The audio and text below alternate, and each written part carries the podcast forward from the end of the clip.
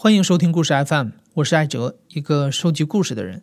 在这里，我们用你的声音讲述你的故事。每周一、三、五，咱们不见不散。上一期我们播出了代孕中介涵涵的故事。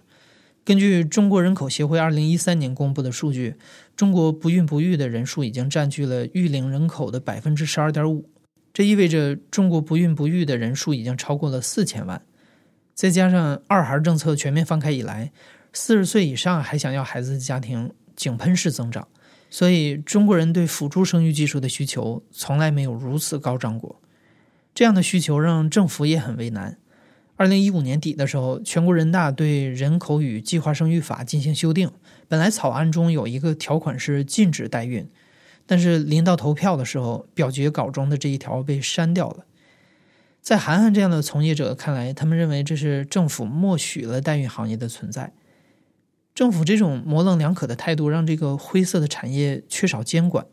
无论什么目的的需求，只要有人提出，就有人满足。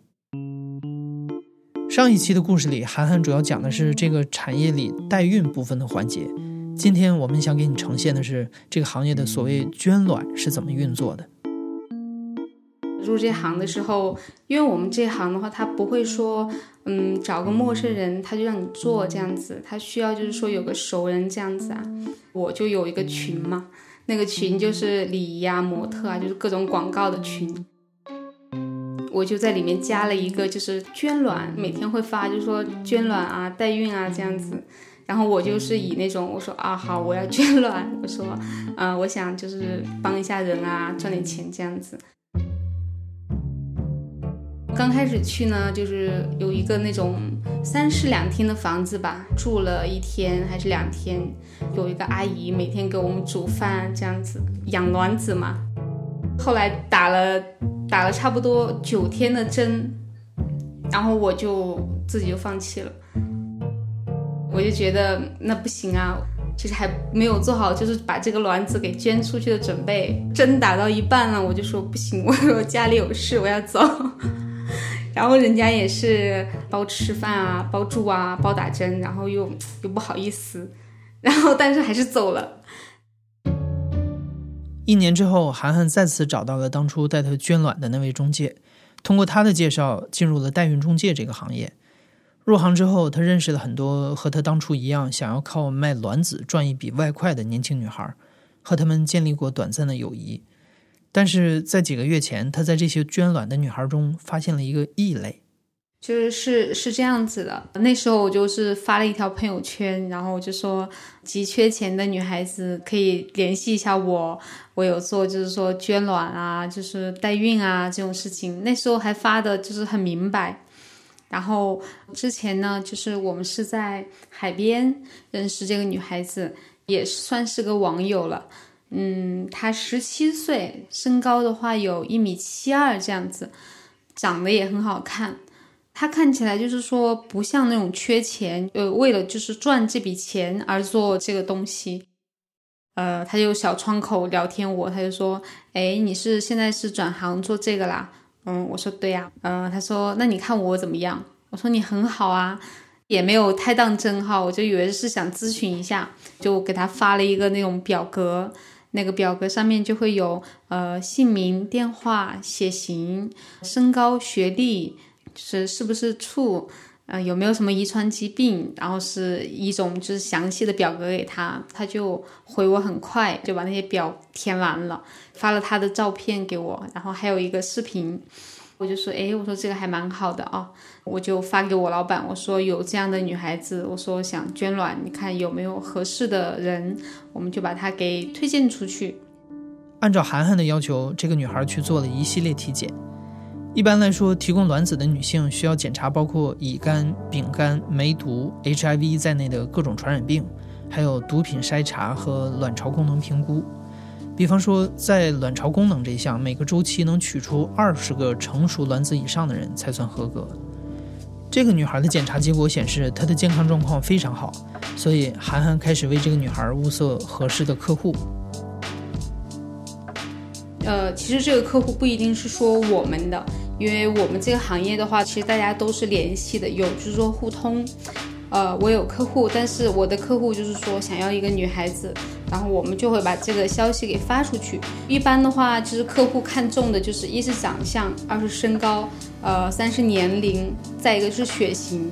然后这些都成了，我们就会通过，要么就是客户那边的中介，要么就是我们这边的中介，就是约个时间，大概找了两天吧，两天其实算是挺快的，我们就找到了一家就是一个合适的那个公司的一个夫妇，嗯，这俩夫妇的话就是年纪很大了，呃，四十多岁了吧，家里是没有孩子的。女方是卵子只有一个，而且是空卵，就是不能用的卵子。就是男方的，就是身体状况啊，都还是蛮好的。然后他们的话，呃，都是高官吧，就是收入很好，然后都是高官这样子。然后我们就发信息给他，我说，哎，我说这边就有一个夫妇，嗯，跟你还蛮合适的，我说您看一下要不要约个时间。然后这个女孩就很开心。他那边就秒回，她说好，我说那好好，我去我去接你，然后就那时候就是从广州坐那个火车就去了深圳去接他，然后约了客户在深圳那边。第一眼见他就跟他聊天，看他的穿着打扮，真的感觉就是很不缺钱，然后我就试探性的跟他聊天，我说你怎么做这个呢？啊，我说。嗯，他说，其实我的家庭你知道吗？我就一个女孩子。他说我没有哥哥，没有弟弟，我是家里的独生女。其实家里的条件也是很好的，然后在香港又有房这样子，就是因为就是家里没有就是儿子，然后我爸妈对我的这种感觉，他说就是，嗯，其实是挺好的，但是其实能感觉到出来他们想要儿子的那种感觉，然后他就说，嗯。我就是想帮一下，就是很单纯，呃，钱说实话缺也缺，缺这个几万块钱。他说，但是我还是说想帮一下这样子的家庭。他说，我又年轻，我这个身体的条件又是我觉得是还是可以的。然后就当时这么聊嘛，他就是很健谈，就谈学校啊，谈了很多东西那天。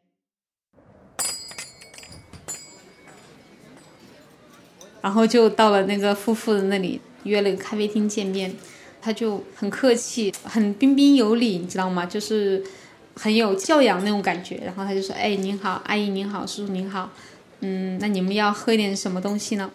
然后我是坐的他们的隔壁的隔壁桌，买过来了以后，他就说：“哎，你好，嗯，我叫什么什么名字？然后我来自哪里？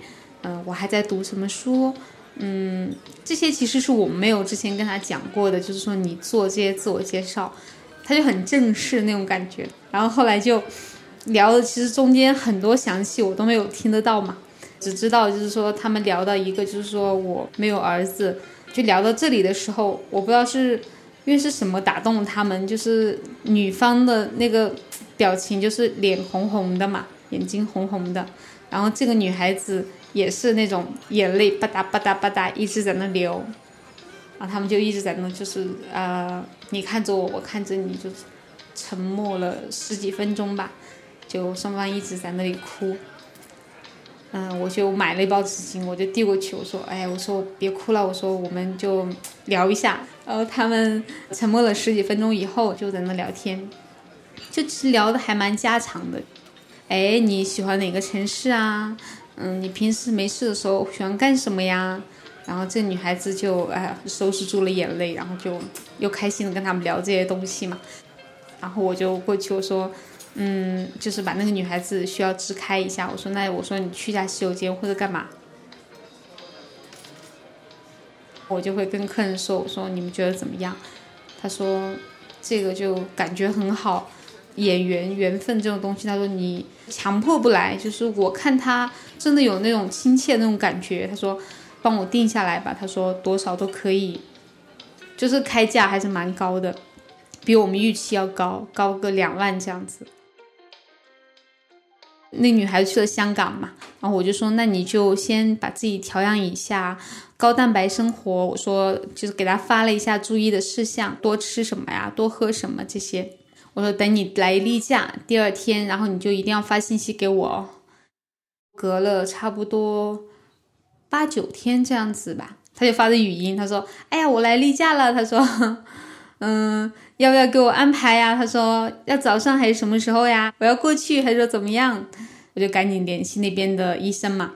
他那时候是在香港，他是每天坐那个地铁赶过深圳过来打那个促排卵的针，是坚持了十天。而且还需要就是一个时间点，假如说是十二点打针，你必须得十二点前后不能差一个小时，就必须得到那个医院，然后去打针这样子。涵涵所说的促排卵针是捐卵手术前的一个固定流程，大约持续七到十二天，目的是促使卵泡发育成熟。不过这种药物存在并发症的可能性，其中最严重的一种并发症名字叫卵巢过度刺激综合症。根据美国学者的研究，它的发病几率在百分之六点六到百分之八点四之间。这种并发症可能会给卵子捐献者留下永久性的器质性损伤。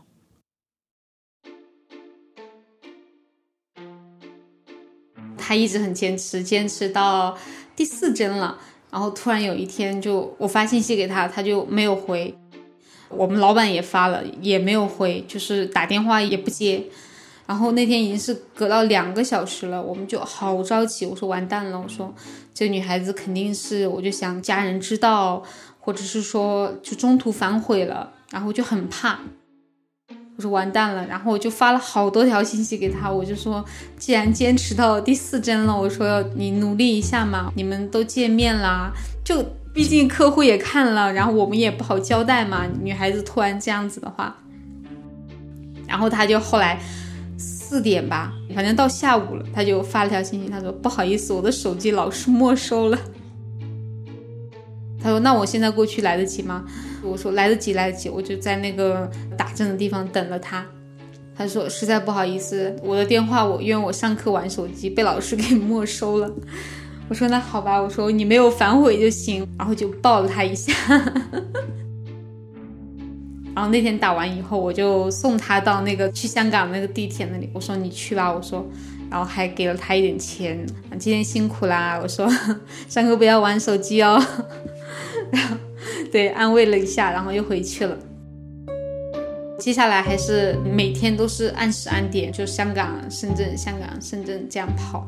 到最后一天，那天是打了夜针，十点开始打的，因为打夜针的话要早上开始取卵嘛。嗯，我说今天要取了，我说你就不要有太大压力哈，我说放松一点，哎，我说就是个微创手术嘛，我就以那种小女孩这种语言去跟他聊，就开导他，他其实一点都不紧张。如涵涵所介绍的，捐卵手术的确是一种微创手术，不需要开腹，只需要在 B 超的引导下，用针刺穿阴道壁，刺入卵巢，把卵子从卵泡中吸出来。不过，这种手术过程中还是有造成创伤的可能，严重的甚至有导致不孕的风险。上期涵涵说过，做手术的时候，为了避免暴露位置，捐卵者需要被蒙着眼睛去医院，这个女孩也不例外。然后就带她，也是蒙着眼睛过去给她取，取完了以后，她当然是不能动的，我就扶着她嘛，扶着她上了那个车，走了两公里吧，我就把那个眼罩我说啊可以摘开了。当时的话，我就拿了一点吃的呀、喝的呀，你怎么样啊？我说行不行啊？他说行。其实你当时已经能看得出来，他已经是那种，他其实蛮瘦的，他就是有一点就脸色很苍白那种感觉。我说你呃要不要说喝点什么热水啊、汤啊？我带你去喝一点这种东西。他没事，他说我休息一下就好。一直送他到那个坐香港地铁的那里。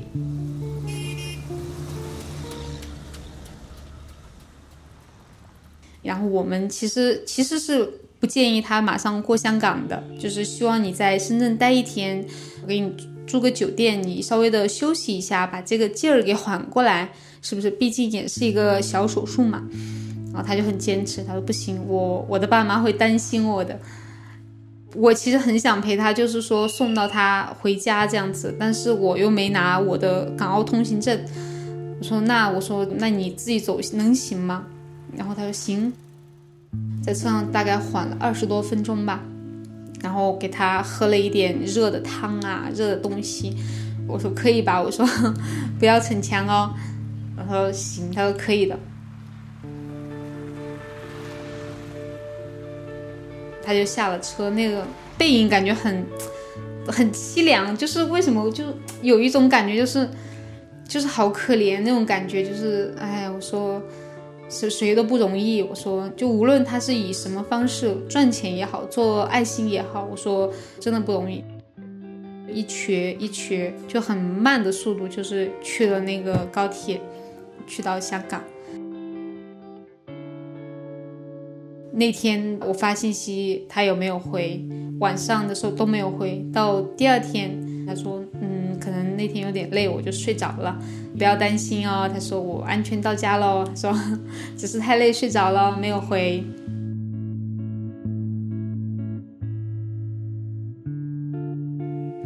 后续的话就是呃，夫妇那边的呃公司的人他们跟进了，我们只要保证就是说这个卵子它是质量好的，呃能用的数量够的，OK 没问题的。再接下来就是交给你们了，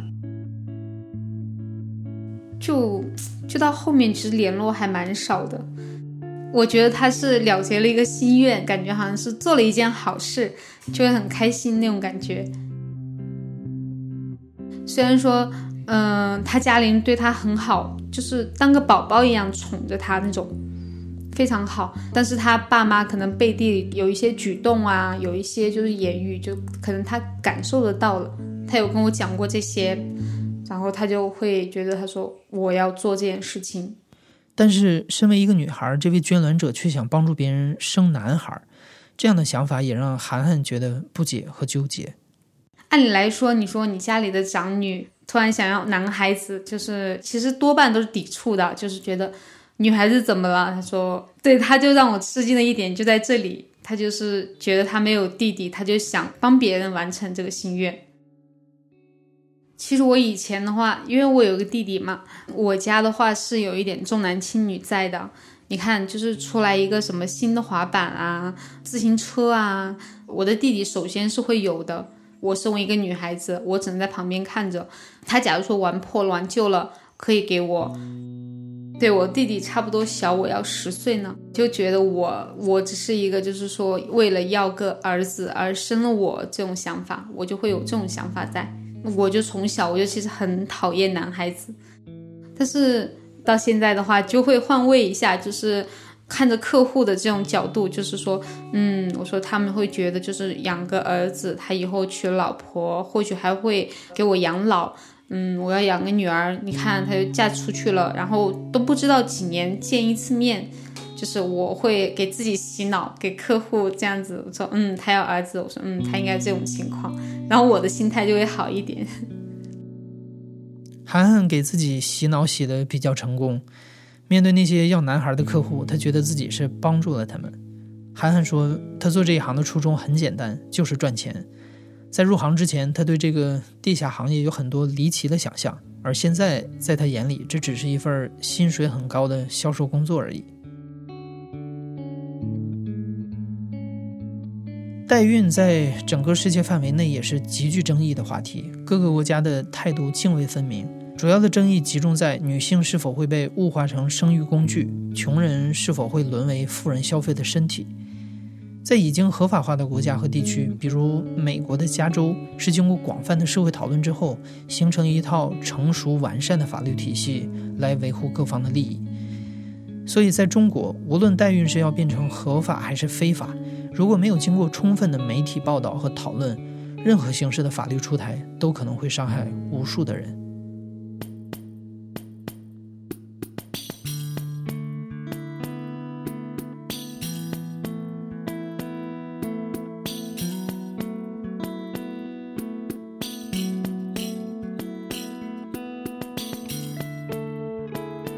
现在正在收听的是亲历者自述的声音节目故事 FM，我是主播艾哲。